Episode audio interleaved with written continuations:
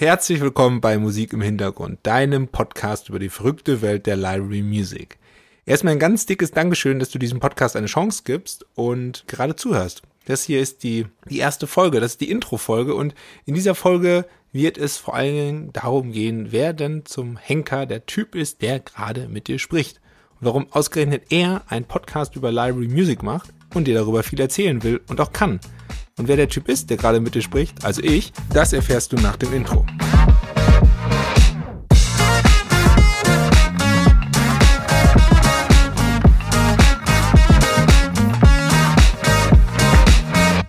Mein Name ist Patrick Niesler. Ich bin Musikverleger und Gründer von RipU Music. Seit genau zehn Jahren treibe ich mich mittlerweile in der Library Music um und äh, wie es dazu gekommen ist, warum ich dieses Business so liebe und ja, das ist eine längere Geschichte. Aber keine Angst, ich fasse mich kurz. Oder auch nicht, weil immerhin Geschichten sind ja dafür da, um erzählt zu werden.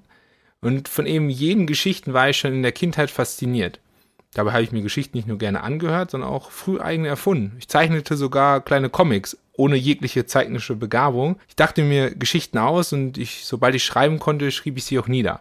Mal abgesehen davon, dass ich ein Kind der 90er bin und bei uns zu Hause eigentlich immer der Fernseher oder das Radio lief, hatte ich einen Aha-Moment in meiner Kindheit, in dem eine Geschichte, Bilder und Musik zusammenkam. Und das war 1994 in der Westfalenhalle in Dortmund. Ja, jetzt wissen natürlich nur die echten Kenner unter euch, welch historisches Ereignis sich dort zutrug. Die Aufführung von Peter Maffeis Tabalur und Lilly, inklusive der Fernsehaufnahme fürs ZDF.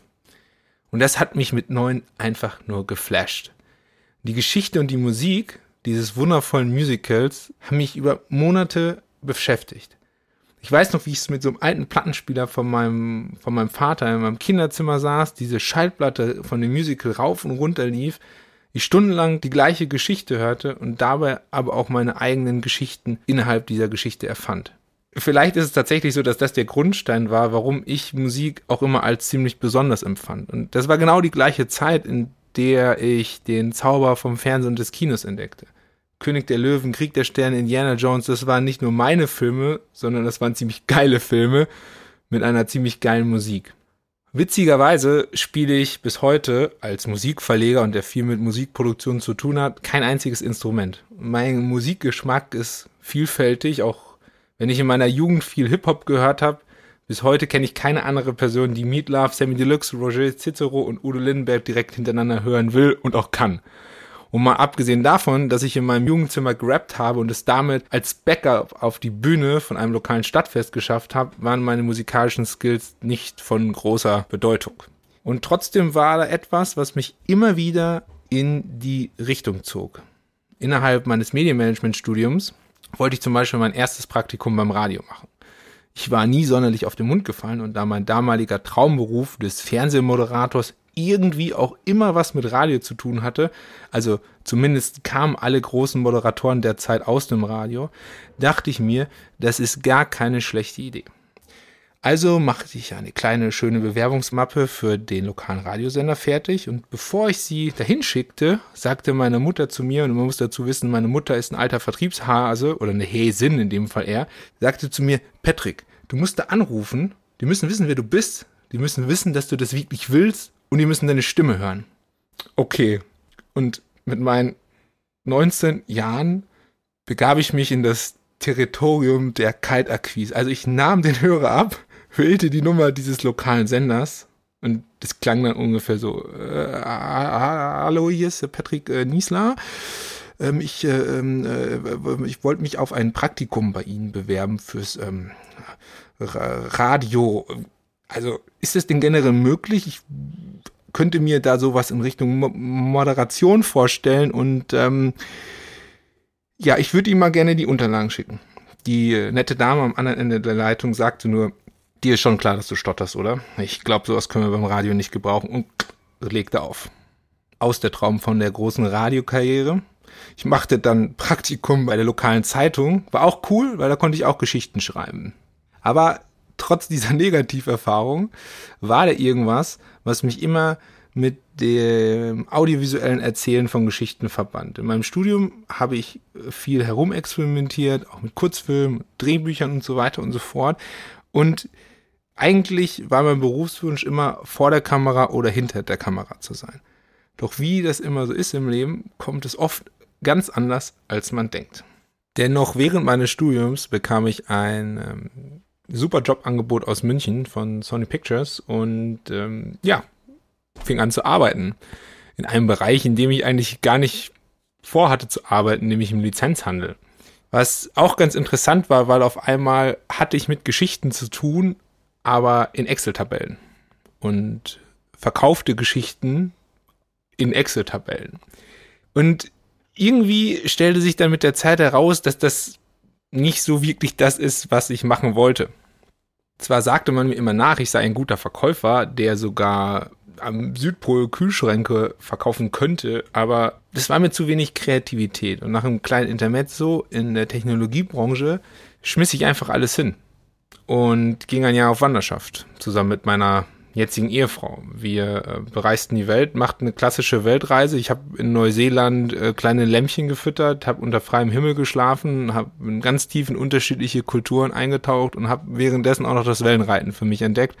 Und irgendwie war diese Weltreise dann auch die Suche nach meiner eigenen Geschichte, was ich eigentlich machen will mit meiner Geschichte, was ich äh, beruflich machen will. Und wie das manchmal so ist im Leben, es kommt wie ich schon sagte, alles anders als man denkt, saß ich in, ich glaube, ich war, es, es war in Perth, ich saß in Perth im Financial District in einem Park und habe mir so ein paar Stellenangebote angeschaut und ähm, da war ein Angebot für ein, ähm, für einen Londoner Musikverlag, den ich bis dahin nicht kannte. Und da stand in der Beschreibung, in der Stellenbeschreibung ein Begriff, den ich zuvor noch nie gehört hatte. Das war Library Music. Und irgendwie fand ich das alles total spannend. Es ging um die Stellenanzeige, um audiovisuelle Produktion, um Musik, um Technologie. Und irgendwie hat mich das in dem Moment so gehuckt, dass ich einfach gesagt habe, ich schicke da jetzt eine Bewerbung hin. Und dann kam Vorstellungsgespräch, und dann kam Kennenlernen mit den Gründern und ja, und das war dann auch mein erster Job bei Westbar Music damals. In München mit einem kleinen Team. Es war eine verrückte, aufregende Zeit. Aber es hat mega Spaß gemacht. Und ich habe dann auch relativ früh festgestellt, dass Library Music eigentlich die schöne und perfekte Symbiose ist zwischen der kreativen Arbeit mit anderen Kreativen zusammen, Geschichten zu erzählen, dabei zu sein, die Kreativen halt zu unterstützen. Und du hast halt eine große grüne Wiese an Emotionen, Bildern, Geschichten, die du wirklich erzählen kannst. Und das fand ich an Library Music spannend von der ersten Sekunde an. Und das hat mich unheimlich, unheimlich abgeholt. Und ich wusste, das ist etwas, was ich lange machen will. Aber ich wusste auch, dass es noch nicht das Ende der Reise ist. Und so kam irgendwann in mir die Idee auf, doch etwas ganz Eigenes zu machen. Ähm, mit einem anderen Fokus, spezialisiert auf den, auf den deutschen Markt, mit einer ganz, ganz engen Beziehung zu den Kreativen und mit einem ganz, ganz anderen musikalischen Ansatz. Und das war die Geburtsstunde von Ripkey Music. Eine Boutique Music Library, die komplett neu aus dem Boden gestampft wurde. Ohne dass ich einen bestehenden Katalog übernommen habe oder Alben eingekauft habe.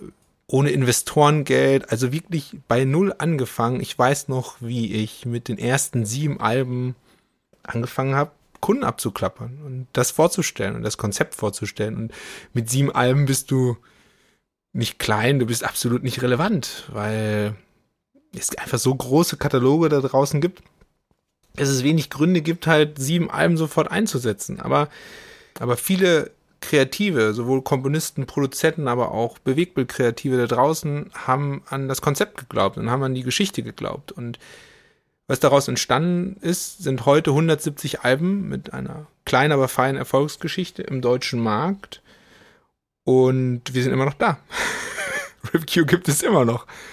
Was ähm, keine Selbstverständlichkeit ist. Und dafür bin ich auch persönlich einfach sehr dankbar, dass es diese Möglichkeit gab, ich sie selbst halt beim Schopf gegriffen habe und wir heute oder ich heute das machen kann, was mir unendlich viel Spaß macht, nämlich mit Kreativen zusammenzuarbeiten. Kreative Komponisten auf der einen Seite, aber auch kreative Bewegtbild-Fachleute, ähm, denen die Musik einfach hilft, ihre Geschichten zu erzählen. Das ist, das ist fantastisch. Ja? Das macht richtig Spaß. Und ähm, genau, das ist, das ist so grob meine Geschichte. Und das ist die Geschichte, wie ich zu Library Music kam und warum ich Library Music ziemlich, ziemlich cool finde. Und ziemlich geil sogar, um ehrlich zu sein. Und genau in diese Welt der Library Music würde ich dich mitnehmen. Dabei ist die Idee, dass wir nicht nur über die kreative Seite sprechen, sondern ich dich auch gerne fachlich abholen will.